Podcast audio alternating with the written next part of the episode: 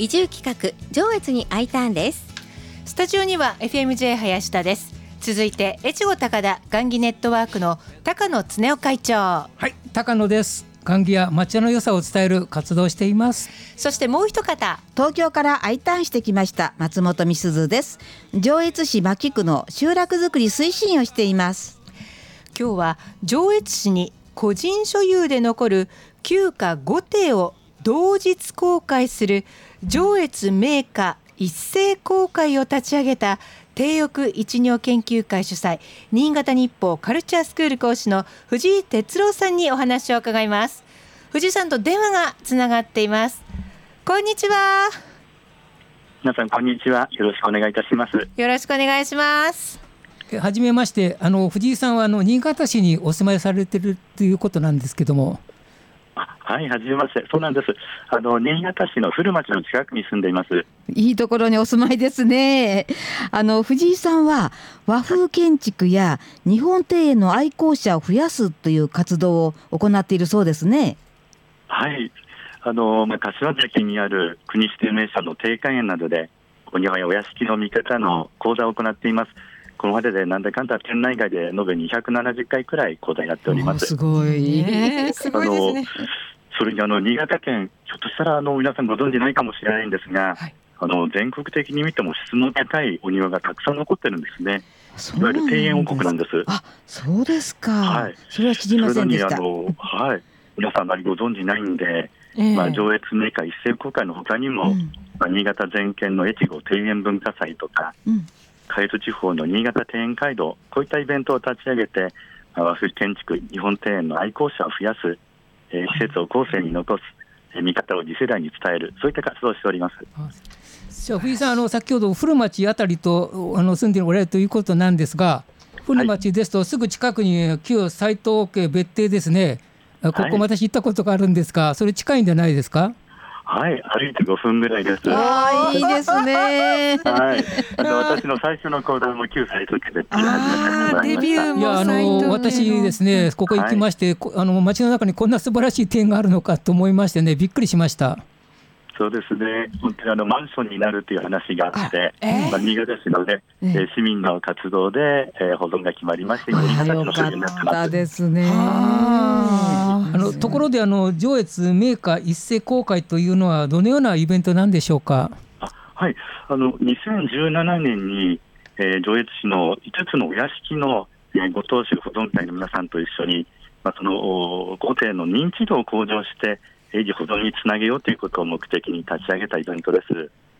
まあ、大島区に飯舘、えー、佐賀区に林富永邸、久喜地区に白田邸と滝本邸、殿目の保坂邸、これいずれも江戸時代から続いている旧家で、はい、まあ、住んでいるところがあるんで、通常非公開なんですね。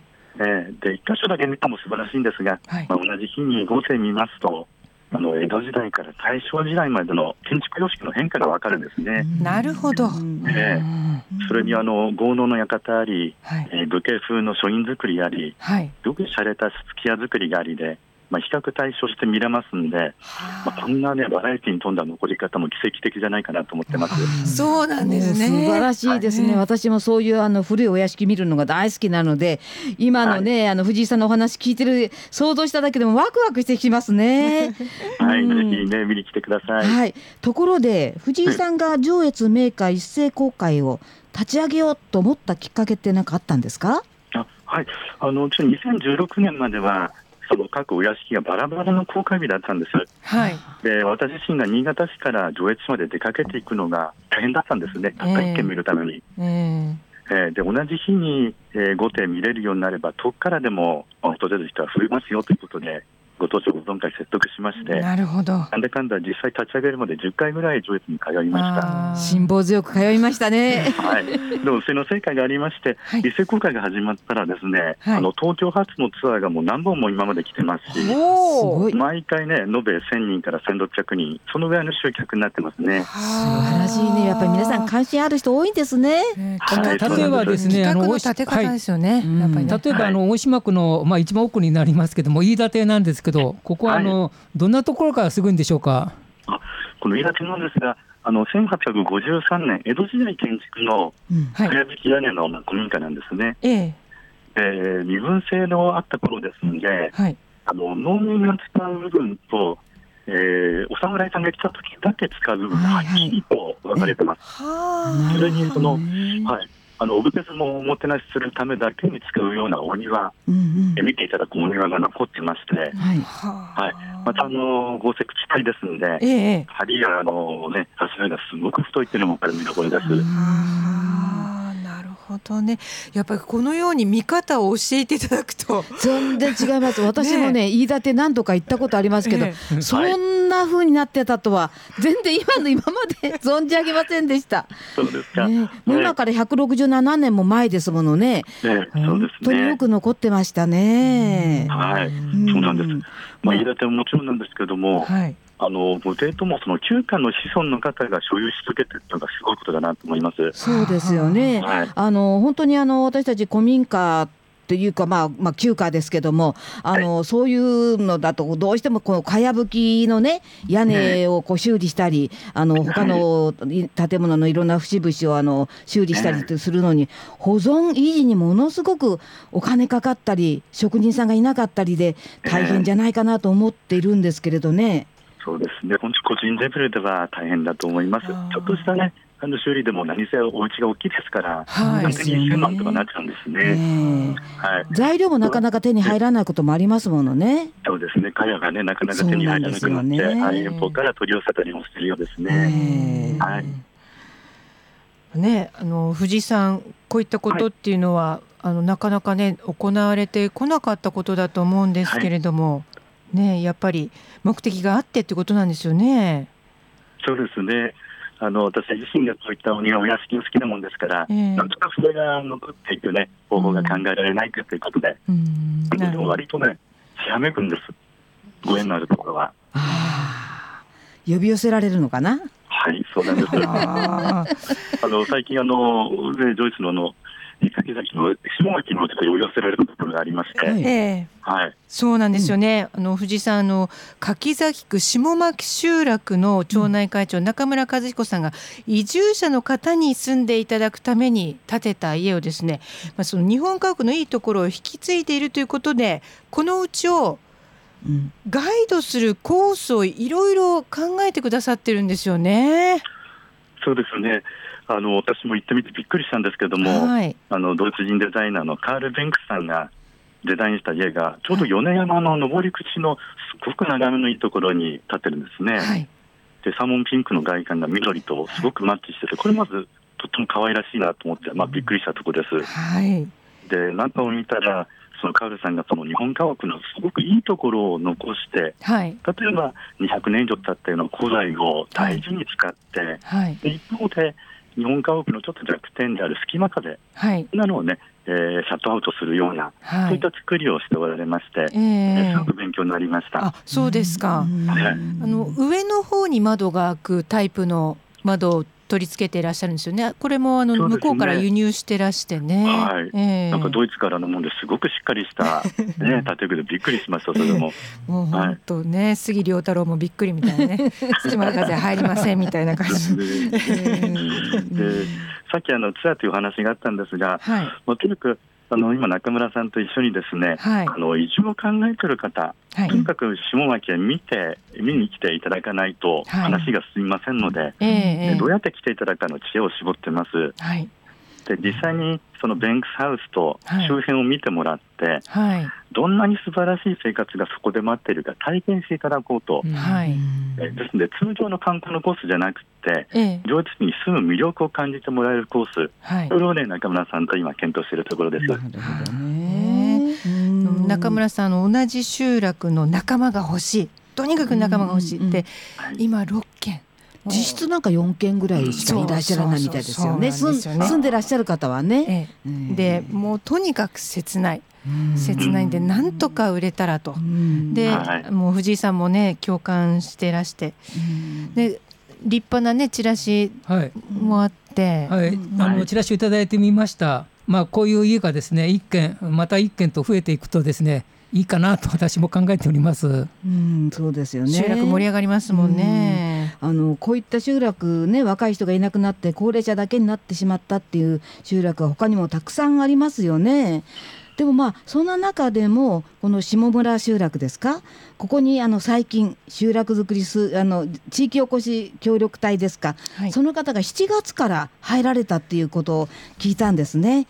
ですから、まあ、この若い方がこの地域に入られてまだまだね来たばっかりで慣れないことも多いかと思いますけれども今後ねきっとこの町内会長の中村さんと一緒に協力しながらあ柿崎区の中あの中山間地の力になってくれるんじゃないかなと期待しているんですよ。藤井さんその28歳の、いこの地域おこし協力隊員の方っていうのはお会いになれました？はい、あ。あのベンクスハウス見学の時にええ。お会いしました。あーすごく楽しみですよね。そうですね。楽しみですね。はい。ねで今あの藤井さん中中心になられてあの、まあ、私たちわからないことをあの市役所の方にお尋ねしたりしてですねいろいろ、まあ、どうしたらあの下牧集落に中村さんのお家見に来ていただけるかっていうのいろいろねあの知恵を出してくださってるんですよね。藤井さん本当すごいですね。これまでの経験生かされて。う。ん。そんなこともないんですけども。本当にうん。その私あのお庭お屋敷が好きなもんですからうん。自分自身県外に結構見学に出かけていくんですね、はい、その時にですね、ええ。いろんなハードルがありましてええせっかく行くんだけれどもあんまり現地の情報が入らないとか、えー詳しいお話聞きたいんだけども誰に聞いていいか分かんない、あと結構まあ費用がかさむ、そね。えーそんなねええハードルがあるんですけれども、はい。うんこれ移住希望の方が、まあ、体験ツアーに、ね、ご参加いただく場合も同じだと思うんです。うん。はい。そうですね。ね。ね、なんでね興味持った人が見に来やすいように、はい。知りたい、ね、ことの答えが見つかりやすいように、はい。えーそういうハードルを、ね、どうやったら低くできるかっていう工夫をしてまして、うん。なるほどね。そしてもしどなたかお住まいになる方が決まったら 藤井さんしたいことがはいえ私の夢なんですけども、そういう、ね、移住される方が決まったら、その方とね、えー中村さんはじめ、下牧の皆さんと一緒に美味しいお酒を飲みたいなと、そんなふうに思ってます。絶対美味しいお酒になりますね。私も、ね私もの乗っからせていただきましね、みんなでやりましょうね。本当にね。た。ねあのあの藤井さんは新潟市の方なんですよ。新潟市の方が市外の方がこうやってね。そうそう頑張られて上越の、ね、はいやってくださって。方のために協力してくださってる。で藤井さんのために特に何かメリットあるかって言ったらね特にないんですよ見当たらないんですよね。うんそうですね。ええで私もですねその中村さんが今回おやりになったこと、うんうんお家を建てたっていうのはこの上越地域のうん中山間地域の希望の星だと私個人的に思っています。うんうんなんでねこれからもあのチラシの配布ですとか、あの設置のご協力ですとかねあと SNS で、うんあの協力を呼びかけたりとかさせていただけたらなと思っています。であのリゾラジオをお聞きの皆さんの中にもですねご協力いただける方いらしたらぜひご協力をお願いしたいなと思っています。そうですね。はいぜひあのそのカールベンクさんのねピンクのね可愛いお家来てみてほしいですね。そうですね。もう藤井さんにも,、すごくねご協力いただいてて本当なんか本当嬉しいですね。ええありがとうございます。私もあのやらせていただいて楽しいです。楽しいっていうことが一番ですね。うん。それがね、あの私の活力です。はい。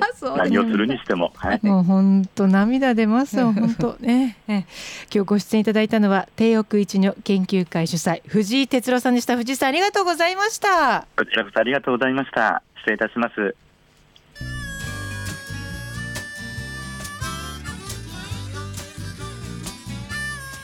出演は越後高田雁木ネットワーク高野恒夫会長。